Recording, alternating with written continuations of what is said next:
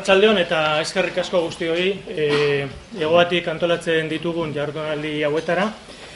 Eh, antes de pasar a la presentación de las tres personas invitadas hoy, pues quería hacer una pequeña contextualización de eh, tanto teórica como del, del, proyecto en el que se enmarca eh, esta, esta, actividad, estas jornadas de bueno, hoy y, y mañana. ¿no? Eh, deciros que forman parte de un proyecto de investigación aplicada que hemos eh, implementado en los últimos dos años con financiación de la Agencia Vasca de Cooperación Internacional desde la línea de trabajo de paz, conflictos y desarrollo de, GOA eh, y que, bueno, que se titula el proyecto Construcción de la paz crítica, marco conceptual y metodológico para una cooperación vasca sensible al, al conflicto. El proyecto tiene por objetivo principal eh, desarrollar o generar capacidades, eh, eh, espacios de reflexión y de formación metodológica y teórica en relación a cómo aplicar la llamada sensibilidad al conflicto en la cooperación al desarrollo por parte de los diferentes actores públicos, privados de la cooperación vasca. ¿no? Eh, de cara a construir una eh, paz positiva y sostenible. Eh, buena parte de los proyectos de la cooperación vasca se ejecutan en países en contextos de conflicto armado o de posconflicto armado o al menos de alta tensión sociopolítica. Y además diferentes documentos claves de la cooperación vasca eh, como por ejemplo el Plan de Convivencia y Derechos Humanos 2017-2020, el Plan Director de, la Cooperación al Desarrollo de la Agencia o la Estrategia de Acción Humanitaria también de la Agencia eh, eh, que cubre los periodos 2018-2023. Estos documentos prestan gran atención a la construcción de la paz y al trabajo en contextos de conflicto. Eh, pero, sin embargo, a pesar de, la importancia que de facto tiene el trabajo de la cooperación vasca en contextos de conflicto, eh, lo cierto es que detectamos eh, diferentes debilidades de tipo formativo, teórico, en cuanto a la, formulación teórica, al uso de herramientas e incluso en en los instrumentos reguladores de la propia cooperación en torno a cómo utilizar la cooperación al desarrollo como un instrumento de construcción de paz. Ese, de alguna forma, es el, punto de partida que nos eh, animó a formular eh, este, este proyecto. Pero al mismo tiempo que la cooperación vasca tiene debilidades en este campo, eh, consideramos que también tiene importantes potencialidades para ser utilizada como un instrumento de construcción de paz, por diferentes razones algunas de ellas eh, peculiares respecto a las cooperaciones de otras comunidades autónomas. Pues el tejido social vasco, eh, la larga trayectoria de la cooperación vasca en diferentes países en conflicto, pues Colombia, eh, Palestina, etcétera, e incluso por la propia experiencia de violencia en, nuestro país. Todo eso hace que tengamos eh, algunas eh, capacidades probablemente todavía insuficientemente explotadas de cara a mejorar el uso de la cooperación vasca como un instrumento de construcción de paz. Eh, como decía, este proyecto, eh, el proyecto que he mencionado en el que se inscriben estas jornadas, tiene varias, varios productos. ¿no? Uno de ellos son las jornadas, pero también hay otros dos que presentaremos mañana por un lado, un informe diagnóstico que realizamos el año pasado sobre el grado de incorporación de los enfoques de sensibilidad al conflicto en la cooperación vasca, así como cinco guías, eh, metodológicas que contienen reflexiones y recomendaciones sobre otros tanto aspectos específicos eh, en este campo. En concreto, eh, sobre las herramientas de análisis y planificación de la sensibilidad al conflicto, el apoyo a personas defensoras de, de, defensoras de derechos humanos, el enfoque de género en la construcción de la paz, la perspectiva intercultural y la relación entre la construcción eh, de, la, de, paz y la resistencia civil no violenta. Eh, eh, las guías y el informe, como digo, serán presentados mañana. Además, en el marco del proyecto también estamos culminando un libro de contenido más teórico eh, analizando los diferentes enfoques críticos en materia de construcción de paz que esperamos eh, salga, eh, sea publicado en las próximas semanas. antes de presentar a las personas que van a presentar las tres comunicaciones de hoy, quisiera esbozar un pequeño marco teórico que ayude a contextualizar los contenidos de, las jornadas y, en definitiva, también del proyecto del que estamos hablando. Eh, para empezar, habría que señalar que eh, en los años 90 eh, aumentó la conciencia respecto al hecho de que la cooperación al desarrollo siempre tiene un determinado impacto en cuanto a los contextos de conflicto. Un impacto que puede ser deliberado o no deliberado, directo o indirecto, positivo o negativo. Pero siempre los proyectos y las políticas de cooperación al desarrollo impactan de alguna forma en el conflicto, en los contextos de conflicto. Es decir, pueden eh, contribuir a la construcción de paz, pero a veces también, y hay una larga literatura, amplia literatura al respecto, eh, la cooperación también puede prolongar, agravar los conflictos armados y generar tensiones. Desde esta preocupación, eh, surgió lo que se ha denominado, surgieron lo que se han denominado enfoques de sensibilidad al conflicto, que pretenden que la cooperación, y, e incluyo aquí también a la acción humanitaria, eh, que la cooperación eh, trate, bueno, se diseñe y se ejecute de tal forma que reduzca, minimice el riesgo de agravar los conflictos y optimice su potencial para construir paz. Eh, esa es la idea básica. Entonces, en torno a, estos enfoques, eh, desde entonces, desde los años 90, se han ido em, desarrollando diferentes herramientas teóricas, e instrumentos de análisis, de evaluación, de seguimiento, etcétera, etcétera. Son instrumentos, no vamos a entrar en detalles, pero mañana habrá la posibilidad de mencionar algunas de ellas. son herramientas que han tenido una cierta extensión y desarrollo en la academia, eh, también han sido incorporadas al trabajo de diferentes ONGs y, agencias bilaterales y multilaterales, eh, con, una, eh, con, una, con, un desarrollo desigual, digamos, una, implementación desigual, y también han sido objeto de diferentes críticas.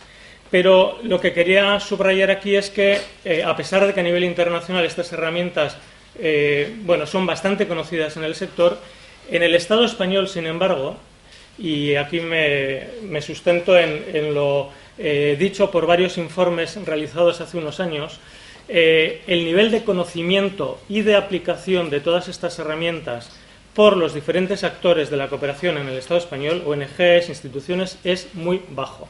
Se conoce muy poco, se implementa muy poco. En los eh, formularios de los proyectos de cooperación no suele haber un apartado, como sí lo puede haber en relación al género o al impacto medioambiental, no lo suele haber en relación al, impacto en términos de conflicto.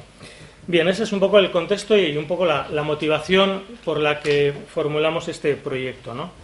En cuanto al contexto histórico, pues eh, vivimos un tiempo marcado por la globalización neoliberal, eh, y especialmente después del 11 de septiembre por un retroceso de la agenda, de las agendas internacionales en materia de derechos humanos y de construcción de paz. Es decir, estamos de alguna forma trabajando contra corriente. Ese es el escenario en el que vivimos eh, ahora mismo. De hecho, las potencias, más que de, de, construcción de paz, están hablando de estabilización, algo que es muchísimo menos ambicioso que la construcción de paz. Y eh, en cuanto al contexto teórico, donde tenemos que inscribir todos estos enfoques de construcción de, paz, de sensibilidad al conflicto, bueno, habría que decir que la paz y la construcción de paz no son conceptos abstractos, neutros, sino profundamente políticos y se pueden interpretar de formas diferentes. Y en este sentido habría que decir que hay, grosso modo y simplificando mucho, dos grandes eh, eh, tipos eh, o conceptos de construcción de paz. Por un lado, dos grandes enfoques. Por un lado, un enfoque hegemónico y por otro lado, diferentes enfoques críticos eh, alternativos. El enfoque hegemónico es lo que se ha llamar la paz liberal. Es el enfoque dominante, el implementado por, por los gobiernos donantes, Naciones Unidas, parte también de las, de las eh, ONGs eh, y de la academia, y básicamente se caracteriza por no cuestionar el statu quo, por entender que la mejor forma de construir paz es promover eh, democracias liberales representativas, economías de libre mercado y promover los derechos cívico-políticos, pero este esquema ha sido criticado por diferentes organizaciones, autores, autoras, que entienden que no sirve a la transformación social, que es un enfoque que consolida el, el statu quo imperante que no respeta la cultura, no atiende a las necesidades, a las dinámicas eh, de las poblaciones eh, locales. Y bueno, que en definitiva es un instrumento para expandir la globalización neoliberal y para eh, responder a los intereses de los de, de, Occidente, de las potencias occidentales. frente a esta visión dominante han ido emergiendo corrientes críticas, enfoques críticas, enfoques críticos, perdón, asociados a, las diferentes corrientes críticas de las ciencias sociales, el feminismo, la teoría crítica, eh, los enfoques postcoloniales, enfoques postestructuralistas, etcétera, que están bastante vinculados eh, o toman de alguna forma eh, el, concepto de paz positiva formulado en su momento por Johann Galtung, uno de los padres en el campo de los estudios de paz y conflictos, paz positiva que podríamos entender como una paz que busca responder a tres tipos, a los tres tipos de violencia, no solo a la violencia directa física, la más evidente, la más habitualmente considerada como violencia, sino también a, otros dos tipos, ¿no? a la violencia estructural y a la violencia cultural. Entonces, una paz positiva que busque la justicia, que busque transformaciones eh, profundas y que vaya a las causas de los conflictos. Bueno, esto es de alguna forma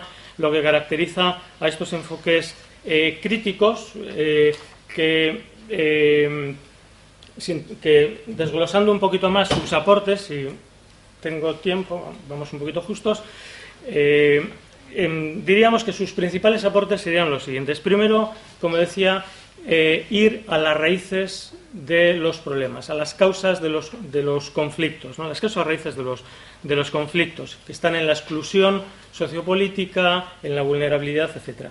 Segundo, el planteamiento de que hay que transformar los conflictos. Los conflictos eh, son inherentes a la sociedad y al cambio social.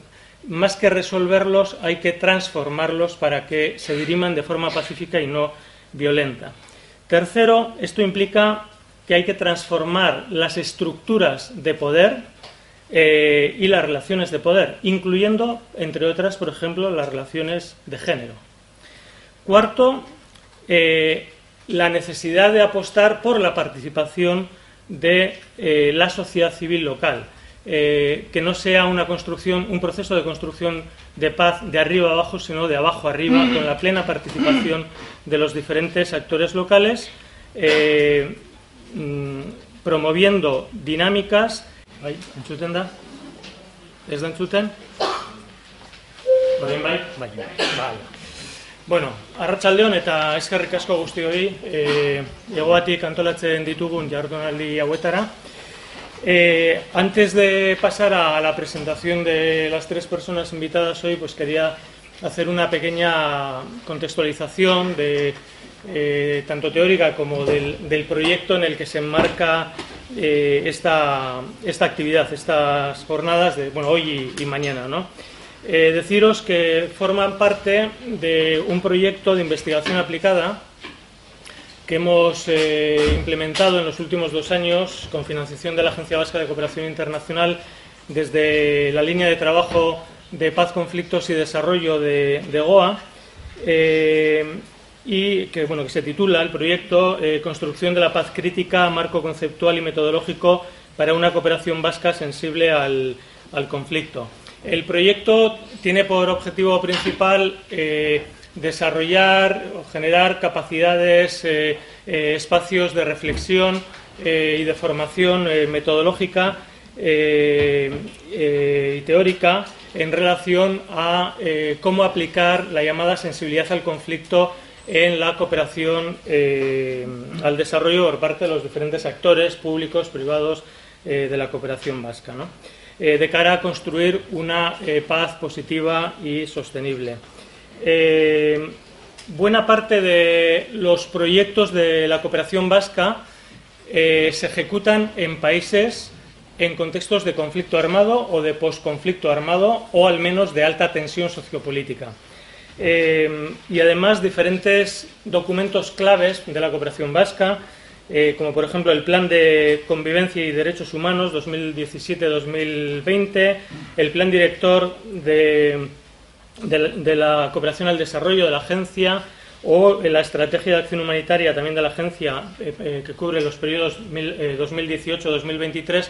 Estos documentos prestan eh, gran atención a la construcción de la paz y al trabajo en contextos de, conflicto. Eh, pero, sin embargo, a pesar de, la importancia que de facto tiene el trabajo de la cooperación vasca en contextos de conflicto, eh, lo cierto es que detectamos diferentes debilidades de tipo formativo, teórico, en cuanto a la formulación teórica, al uso de herramientas e incluso eh, en los, instrumentos reguladores de la propia cooperación en torno a cómo utilizar la cooperación al desarrollo como un instrumento de construcción de paz. Ese, de alguna forma, es el, punto de partida que nos eh, animó a formular eh, este, este proyecto. Pero al mismo tiempo que la cooperación vasca tiene debilidades en este campo, consideramos que también tiene importantes potencialidades para ser utilizada como un instrumento de construcción de paz, por diferentes razones algunas de ellas eh, peculiares respecto a las cooperaciones de otras comunidades autónomas. Pues el tejido social vasco, eh, la larga trayectoria de la cooperación vasca en diferentes países en conflicto, pues Colombia, eh, Palestina, etcétera, e incluso por la propia experiencia de violencia en nuestro país. Todo eso hace que tengamos eh, algunas eh, capacidades probablemente todavía insuficientemente explotadas de cara a mejorar el uso de la cooperación vasca como un instrumento de construcción de paz. Em, como decía, este proyecto, eh, el proyecto que he mencionado en el que se inscriben estas jornadas, tiene varias, varios productos. Uno de ellos son las jornadas, pero también hay otros dos que presentaremos mañana por un lado, un informe diagnóstico que realizamos el año pasado sobre el grado de incorporación de los enfoques de sensibilidad al conflicto en la cooperación vasca, así como cinco eh, cinco guías metodológicas que contienen reflexiones y recomendaciones sobre otros tanto aspectos específicos eh, en este campo. En concreto, eh, sobre las herramientas de análisis y planificación de la sensibilidad al conflicto, el apoyo a personas defensoras de, derechos humanos, el enfoque de género en la construcción de la paz, la perspectiva intercultural y la relación entre la construcción eh, de, paz y la resistencia civil no violenta. Eh, eh, las guías y el informe, como digo, serán presentados mañana. Además, en el marco del proyecto también estamos culminando un libro de contenido más teórico eh, analizando los diferentes enfoques críticos en materia de construcción de paz que esperamos eh, salga, eh, sea publicado en las próximas semanas. Antes de presentar a las personas que van a presentar las tres comunicaciones de hoy, quisiera esbozar un pequeño marco teórico eh, que ayude a contextualizar los contenidos de, las jornadas y, en definitiva, también del proyecto del que estamos hablando. Eh, para empezar, habría que señalar que eh, en los años 90 aumentó la conciencia respecto al hecho de que la cooperación al desarrollo siempre tiene un determinado impacto en cuanto a los contextos de conflicto. Un impacto que puede ser deliberado o no deliberado, directo o indirecto, positivo o negativo. Pero siempre los proyectos y las políticas de cooperación al desarrollo impactan de alguna forma en el conflicto, en los contextos de conflicto. Es decir, pueden eh, contribuir a la construcción de paz, pero a veces también, y hay una larga literatura, amplia literatura al respecto, eh, la cooperación también puede prolongar, agravar los conflictos armados y generar tensiones. desde esta preocupación eh, surgió lo que se ha denominado, surgieron lo que se han denominado enfoques de sensibilidad al conflicto, que pretenden que la cooperación, y, e incluyo aquí también a la acción humanitaria, eh, que la cooperación trate, bueno, se diseñe y se ejecute de tal forma que reduzca, minimice el riesgo de agravar los conflictos y optimice su potencial para construir paz. Eh, esa es la idea básica. Entonces, en torno a, estos enfoques, eh, desde entonces, desde los años 90, se han ido em, desarrollando diferentes herramientas teóricas, instrumentos de análisis, de evaluación, de seguimiento, eh, etcétera, etcétera.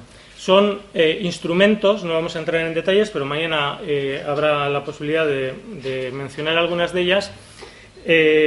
son herramientas que han tenido una cierta extensión y desarrollo en la academia.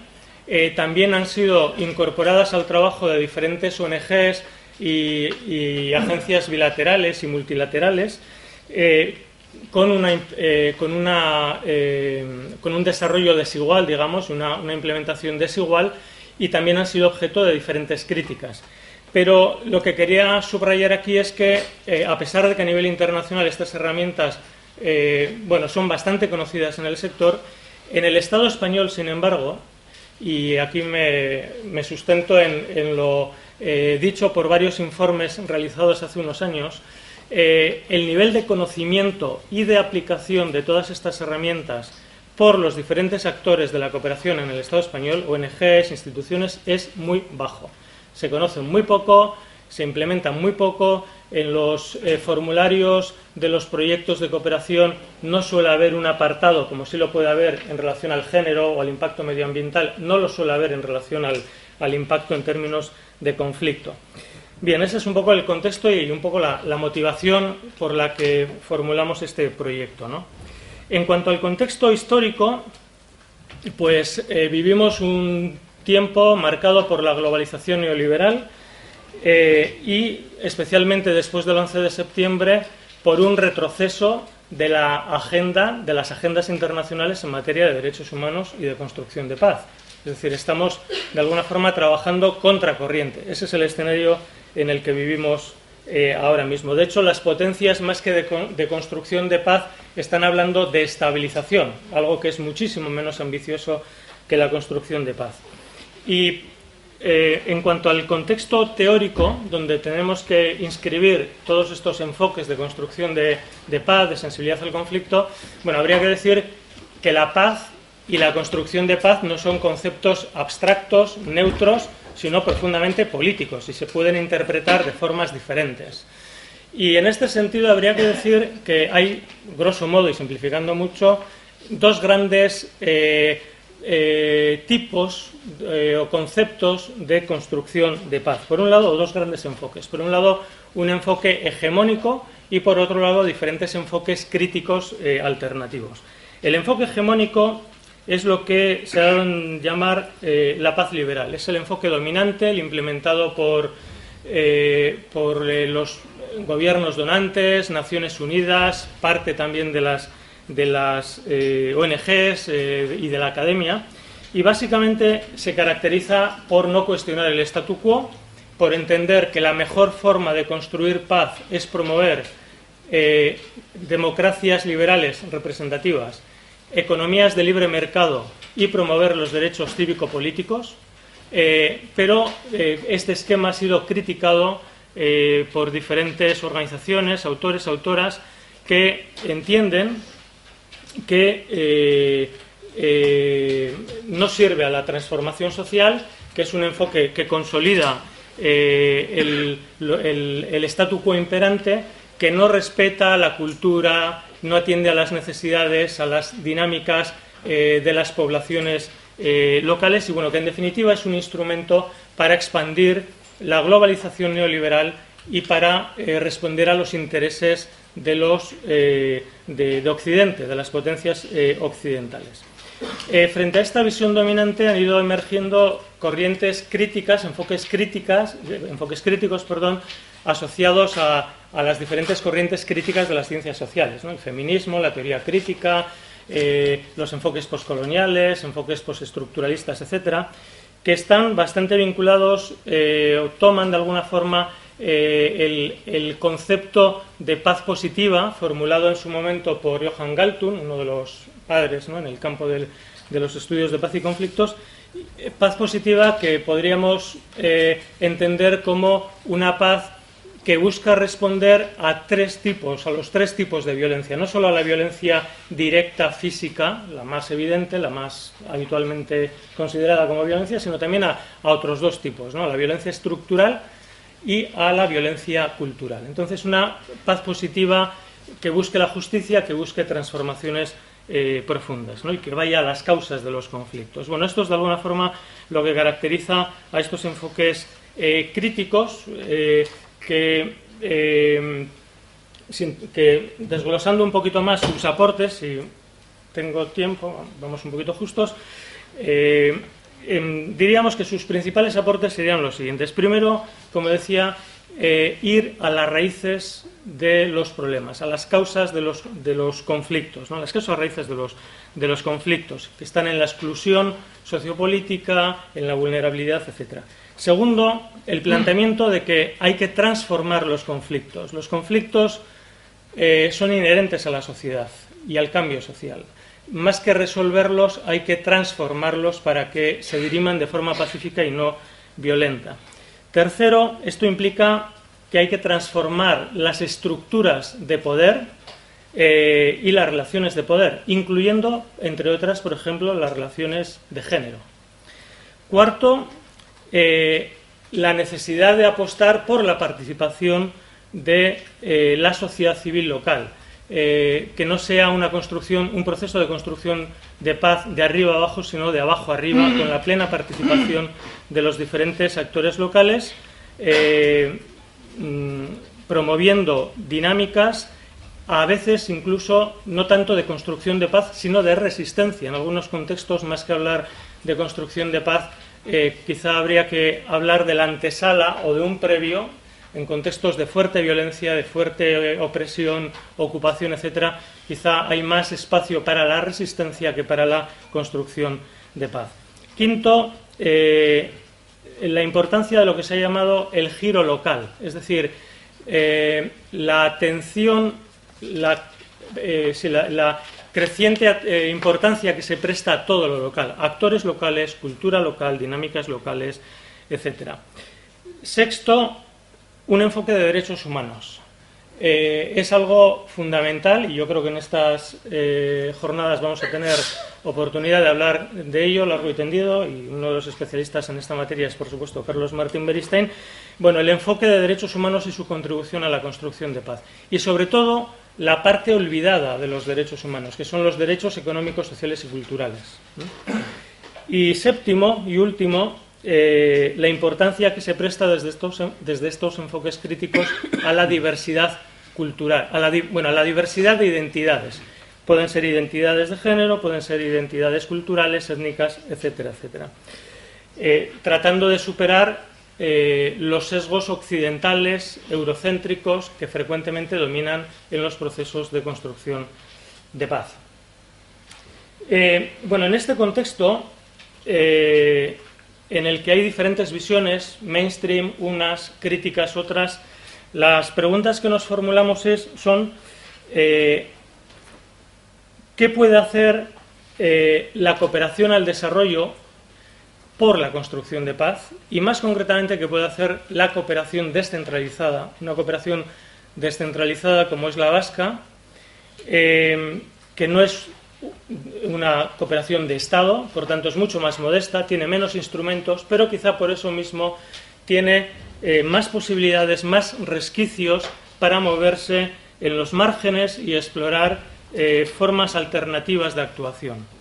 Y por otro lado, ¿qué ventajas comparativas, qué fortalezas, también qué debilidades tiene la cooperación vasca para ser utilizada como un instrumento de construcción de paz? Bueno, estos son un poco los puntos de partida de, estas eh, jornadas. A veces incluso no tanto de construcción de paz, sino de resistencia. En algunos contextos, más que hablar de construcción de paz, eh, quizá habría que hablar de la antesala o de un previo en contextos de fuerte violencia, de fuerte opresión, ocupación, etcétera, quizá hay más espacio para la resistencia que para la construcción de paz. Quinto, eh, la importancia de lo que se ha llamado el giro local, es decir, eh, la atención, la, eh, la, creciente importancia que se presta a todo lo local, actores locales, cultura local, dinámicas locales, etcétera. Sexto, un enfoque de derechos humanos. Eh, es algo fundamental y yo creo que en estas eh, jornadas vamos a tener oportunidad de hablar de ello largo y tendido y uno de los especialistas en esta materia es por supuesto Carlos Martín Beristain. Bueno, el enfoque de derechos humanos y su contribución a la construcción de paz y sobre todo la parte olvidada de los derechos humanos, que son los derechos económicos, sociales y culturales. Y séptimo y último, eh, la importancia que se presta desde estos, desde estos enfoques críticos a la diversidad cultural, a la, bueno, a la diversidad de identidades. Pueden ser identidades de género, pueden ser identidades culturales, étnicas, etcétera, etcétera. Eh, tratando de superar eh, los sesgos occidentales, eurocéntricos, que frecuentemente dominan en los procesos de construcción de paz. bueno, en este contexto, en el que hay diferentes visiones, mainstream, unas, críticas, otras. Las preguntas que nos formulamos es, son eh, ¿qué puede hacer eh, la cooperación al desarrollo por la construcción de paz? Y más concretamente, ¿qué puede hacer la cooperación descentralizada? Una cooperación descentralizada como es la vasca, eh, que no es una cooperación de Estado, por tanto es mucho más modesta, tiene menos instrumentos, pero quizá por eso mismo tiene eh, más posibilidades, más resquicios para moverse en los márgenes y explorar eh, formas alternativas de actuación. Y, por otro lado, ¿qué ventajas comparativas, qué fortalezas, también qué debilidades tiene la cooperación vasca para ser utilizada como un instrumento de construcción de paz? Bueno, estos son un poco los puntos de partida de, estas eh, jornadas.